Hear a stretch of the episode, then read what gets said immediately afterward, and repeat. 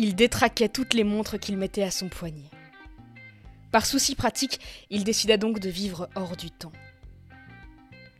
Quand vint son heure, il ne s'en rendit même pas compte. Et il continua à vivre comme si de rien n'était.